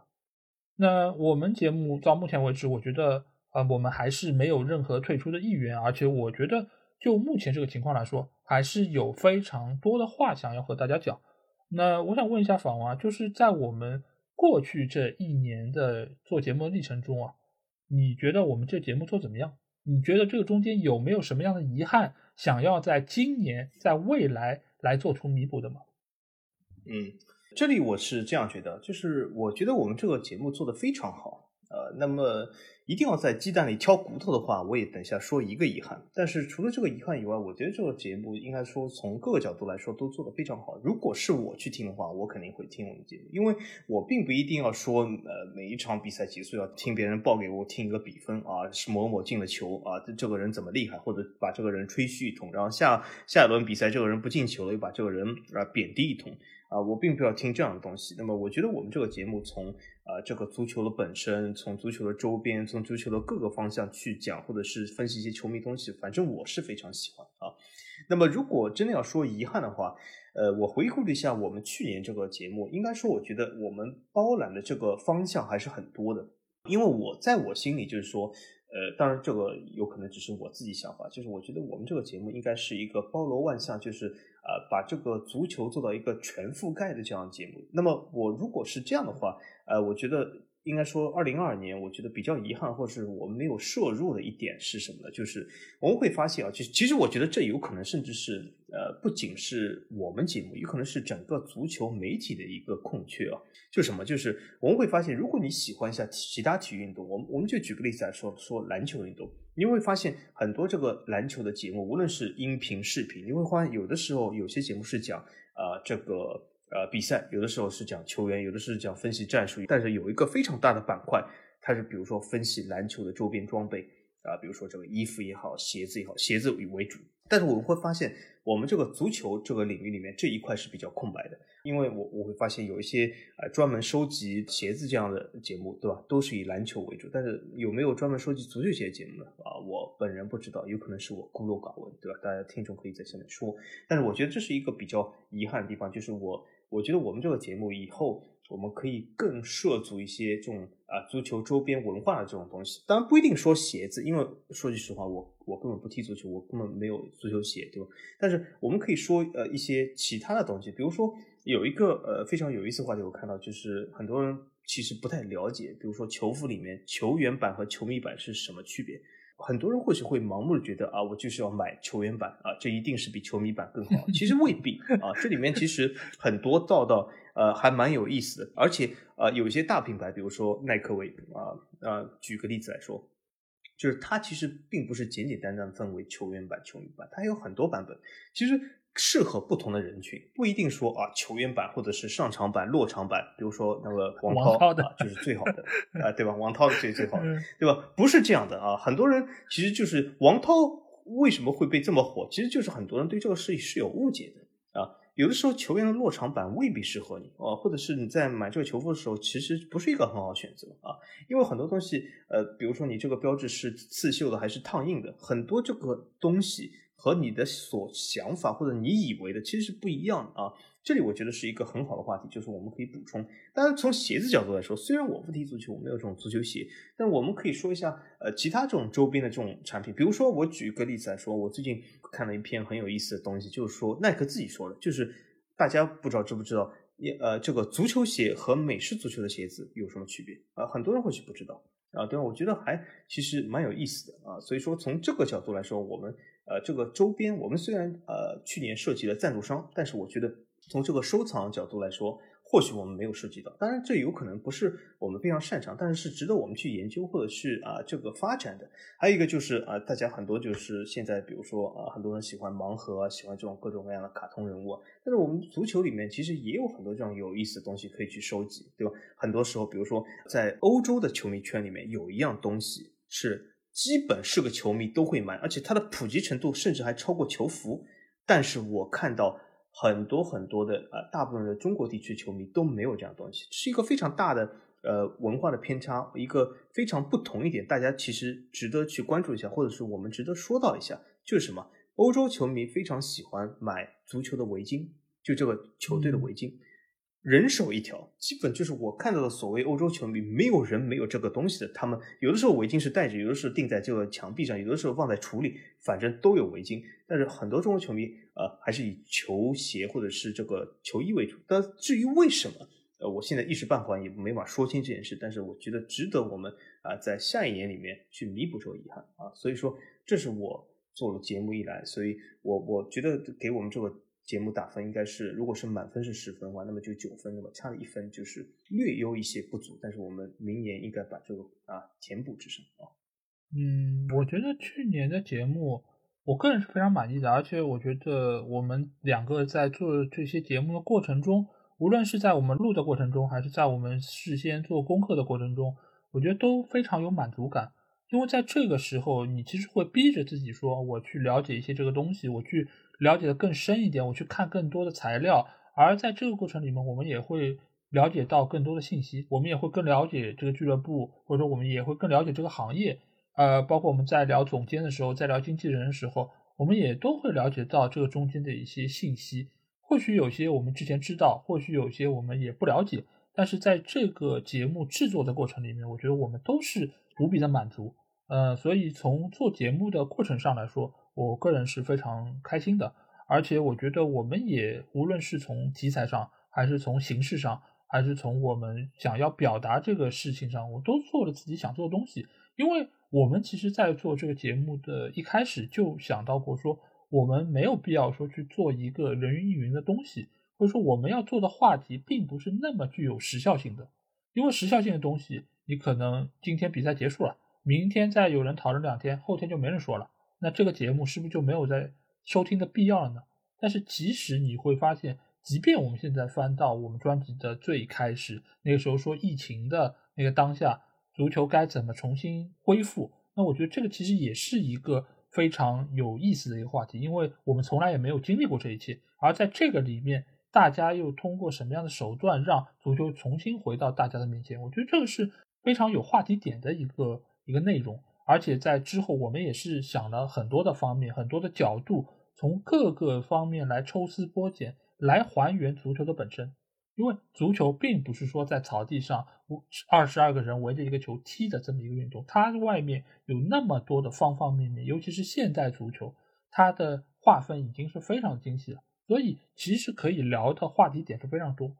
去年我们已经聊了一些，但今年我们会聊更多。没有聊到那些，或许就是我们去年的遗憾，因为我们要说的东西其实是太多了，但是由于时间所限，由于篇幅所限，我们没有办法一股脑的一下子都给到各位。那我觉得来日方长嘛，那去年没讲完的，我们今年讲；或许今年我们还能够通过更多的形式来表达我们的观点。毕竟播客这个载体尽管有它的局限性，但其实只要你能够有时间，能够闲得下来，能够打开自己的收音机或者 APP，你就可以听到这些观点、这些内容。我觉得还有什么比这个更加高效的吗？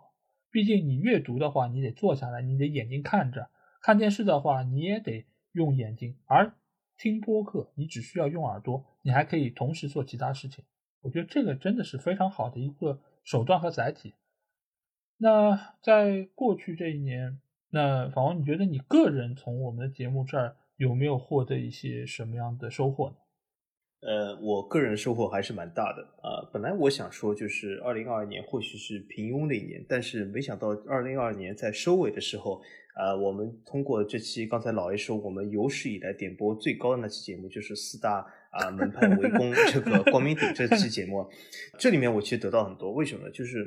本身就是我其实，在那个之前，我对足球还是有一点所谓的憧憬嘛，就是或者是还有一些对足球的呃。美好的憧憬，但是，呃，通过呃某一些事件，在十二月，无论是在场外、场内和球迷之间，我觉得，呃，有很多东西挺让我失望。当然，在那个节目里面也有说到，但是我的收获是什么？就通过这样的节目，其实，呃，我觉得，呃，总体来说，足球之外也有很多美好的东西。通过那个节目，其实我是呃对足球略有失望。那么在那段时间里面呢，其实。呃，我是也是关注一些其他东西，因为人总要娱乐嘛，对吧？娱乐是逃不开的，无论这个娱乐是不是足球。但是我关注一些其他东西，但是通过这个其他东西，我发现，哎，还有几样其他的东西也蛮有意思，或者其他的运动也挺有意思的，啊，和足球完全可以争锋啊。所以说，从我以前这个啊，基本把时间全部花在足球身上。呃，到现在我其实把足球作为三分之一或者是呃一半的这个精力时间，我觉得是很有收获。从从我人生的角度来说，呃，是一个非常有收获的东西。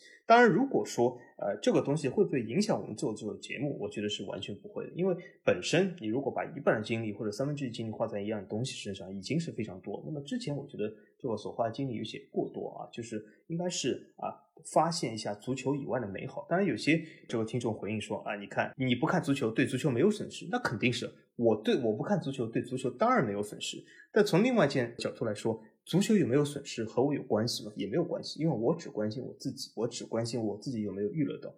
但是通过其他运动，其实来说对足球对我们节目是受益的。那为什么呢？因为我可以通过其他的运动来看到足球问题啊和足球现在发展所遇到的瓶颈。其实通过一些其他运动，或者是我通过这个收获，我打算在二零二三年节目里面，其实我有个话题，我本来想告诉老 A，但是我其实至今做这期节目之前，我都没告诉他，所所以这对老 A 或者是一个惊喜，或者是一个惊讶，或者是一个惊悚 啊，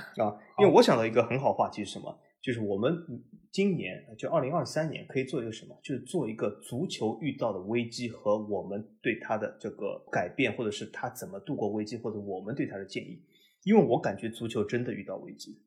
它这个危机不仅仅是场内的，而且是很多场外的，甚至我是觉得国际足联这个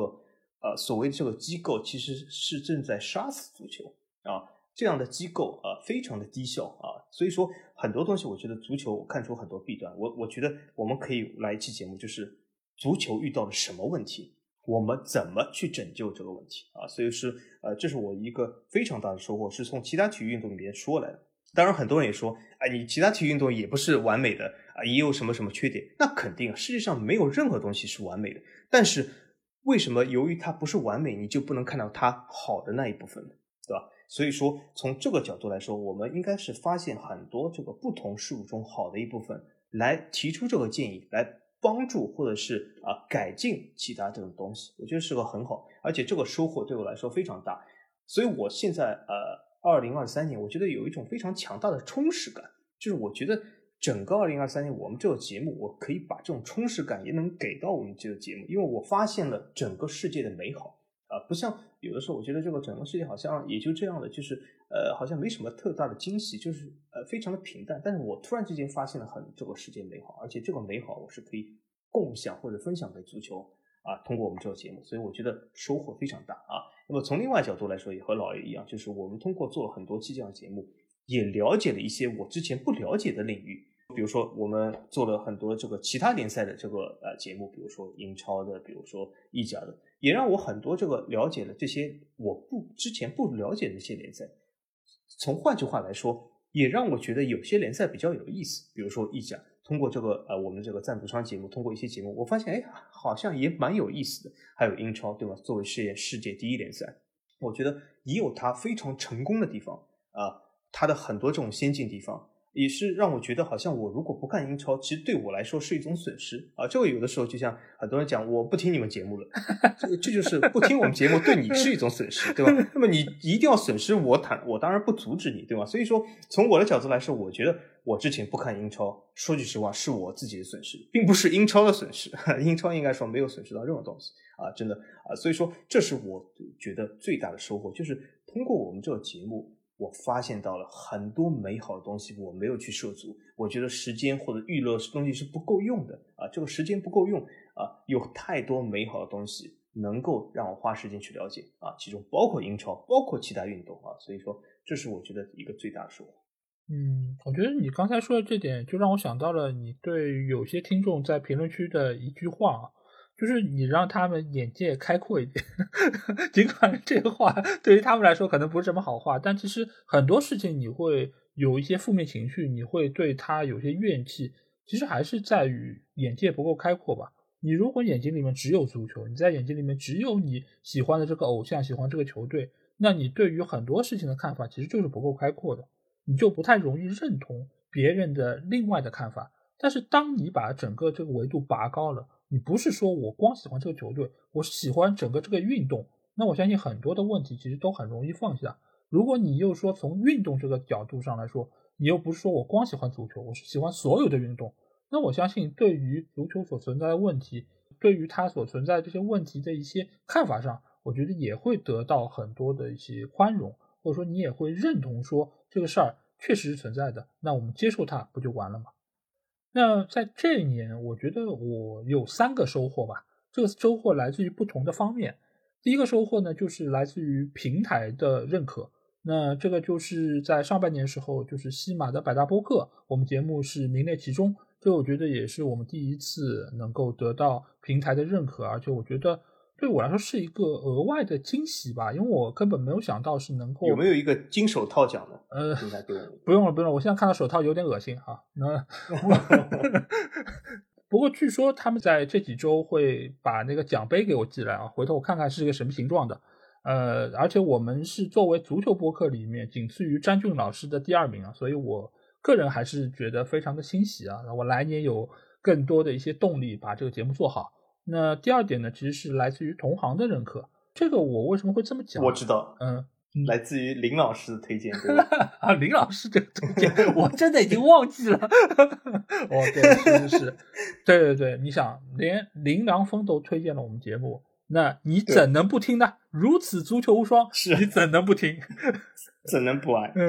对，对吧？当然，另外一方面是什么？就是我们这次世界杯啊，我就是和其他的几个。就是有台播客的主播一起做这些直播节目，而且当时其实是一个很偶然的情况，就我们觉得，呃，西马既然你不搞这个活动了，那我们自己是不是合起伙来搞点事儿，对吧？所以我在当时第一时间我就去联系了这些主播，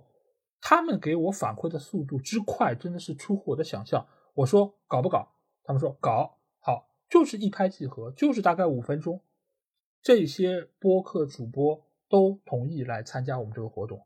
也就有了大家之后能够听到的，每过几天的有一个直播的连线，然后有一个直播的回放，都是这么来的。我觉得，如果不是说对于我们节目的认可，或者说对于我的认可，那我相信他们不会那么快的就做出反应。那我觉得这个本身也是说明播客界或者说体育播客界，大家是需要一起合作起来来搞点事情的。那第三点呢，我觉得是来自于听众的认可。以及不认可，呃，听众认可我当然非常感谢。每次节目发出来之后，都有很多的点赞，都有很多的留言，包括也有很多的听众，他们会在群里给我们出主意，就是你们怎么把节目做得更好，或者流量更多，让更多的人了解到这个优秀的节目，我都非常感谢。而且也有不少的听众，他们是出钱出力，甚至有些人是拿出了他们的东西来活跃群里的气氛，我觉得都非常的。呃让我感动。当然，作为很多的听众，他们都在这一年中给予了我们非常多的不认可。这不认可我并不觉得有太大的问题，当然，同时我觉得他们还是对于我们节目有非常宝贵的地方。呃，首先，我一直是对于那些所有人都说好的节目是看不上的，因为我觉得没有任何节目会都说好。如果你这节目真的是都说好，只能说明你的观点没什么内容。那我们节目之所以会有那么多的认可和不认可，恰恰说明我们是说了我们内心所想。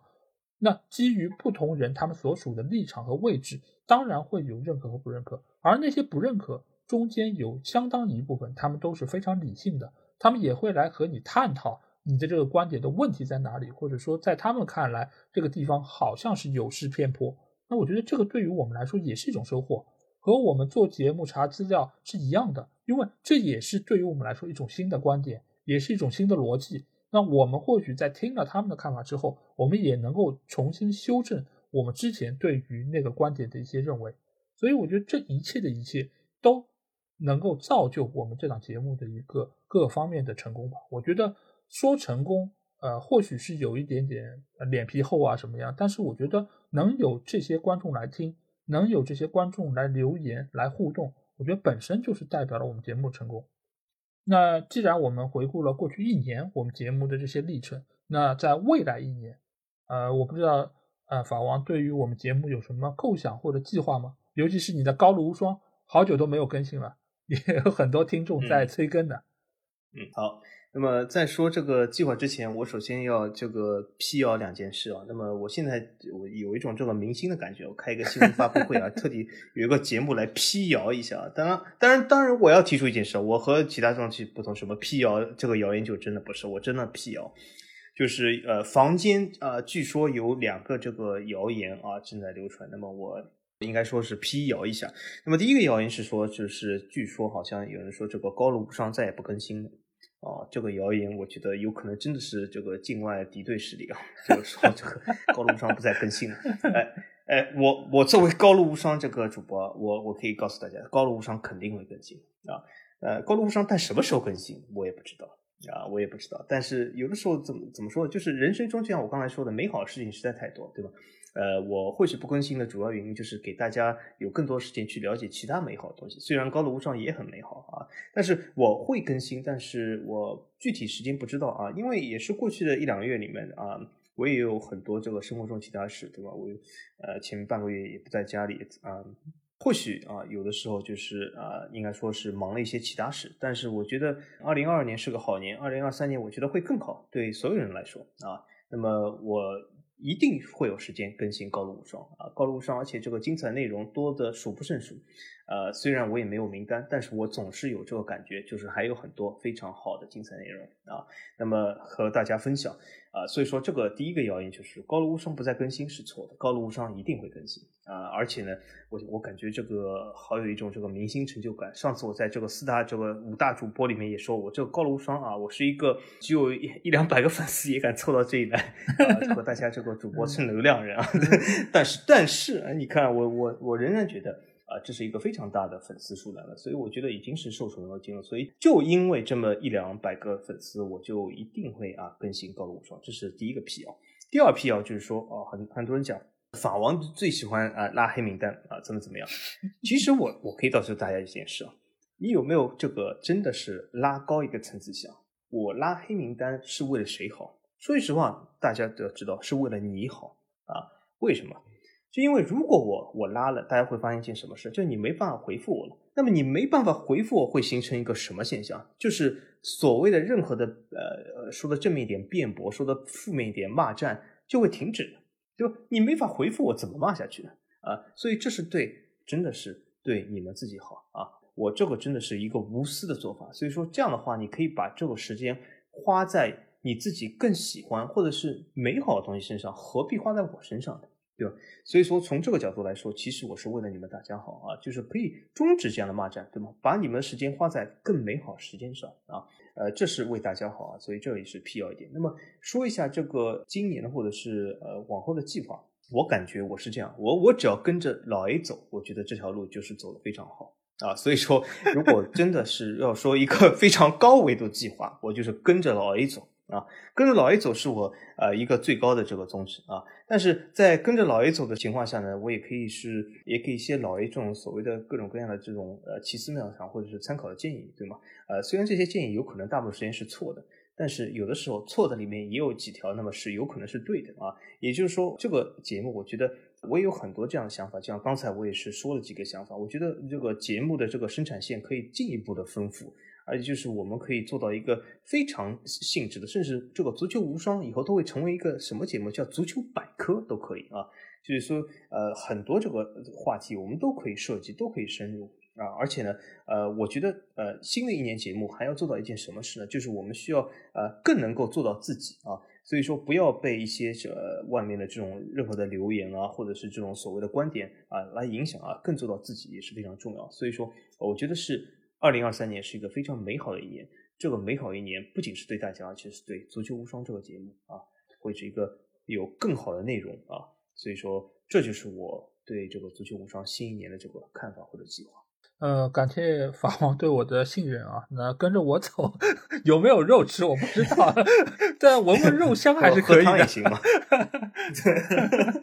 啊，那因为我们其实，在每年的无双春晚，或者说之前的什么周年纪念啊什么，我们都有谈过，就是未来的构想什么。但是我觉得，我们最起码现在真的是每年都在发生变化，而且也都在慢慢实践我们之前的那些构想。就比如说，我们最近不是已经视频化了吗？我们已经有一些视频在 B 站上线了，而且有一些我们也是呃，就是放到了懂球帝上，而且我们也是在最近刚开了我们的视频号，开了抖音。其实我们也都有涉及这方面的内容，而且我真的是现在在慢慢的开始学着做视频。尽管这个视频在很多人看来好像还挺水的，因为没有什么太多的镜头啊什么的。毕竟大家知道找视频还挺难的，你要真的把视频做进去，那太花功夫了。所以我现在还是一个比较偷懒的方式。但是大家放心，有一个群友其实给了我们的视频一个怎么样的评价？就是在这些 UP 主里面，我的视频的字幕是最清晰最大的。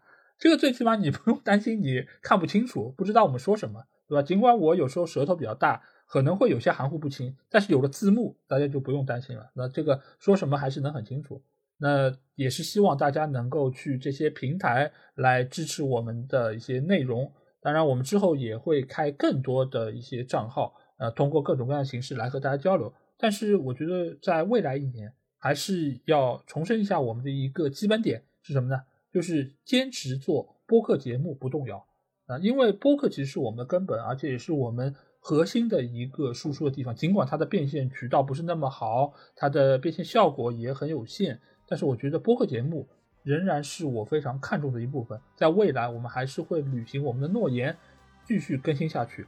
视频内容的话，我觉得要有时间，然后等以后有更加合适的内容，我觉得可可能才会说有计划的量产。啊，这个是我未来的一个计划。当然，我们可能也会在之后会涉足到直播。其实所有的形式都有可能，一切都是要看你们给我们多少的关注和支持。以及我们是不是能够来到一个更合适的时间？因为一切的一切，我觉得对于内容来说，好内容总归是有人要看的。而以什么样的形式来发布，以什么样的方式来更合适的按计划来推进，我觉得还是要看我们能够给他多少时间，我们能够花多少精力在这件事情上。但是我们可以保证的是，我和法王，我们自己各自节目，比如说英超无双、高露无双。还还有就是，比如说无双短评这一些，我们都会说花我们最多的一个精力来给到大家，奉献最好的节目。所以未来一年，可能很多的大号他们都退出不做了，但是我们节目仍然会持续陪伴着大家。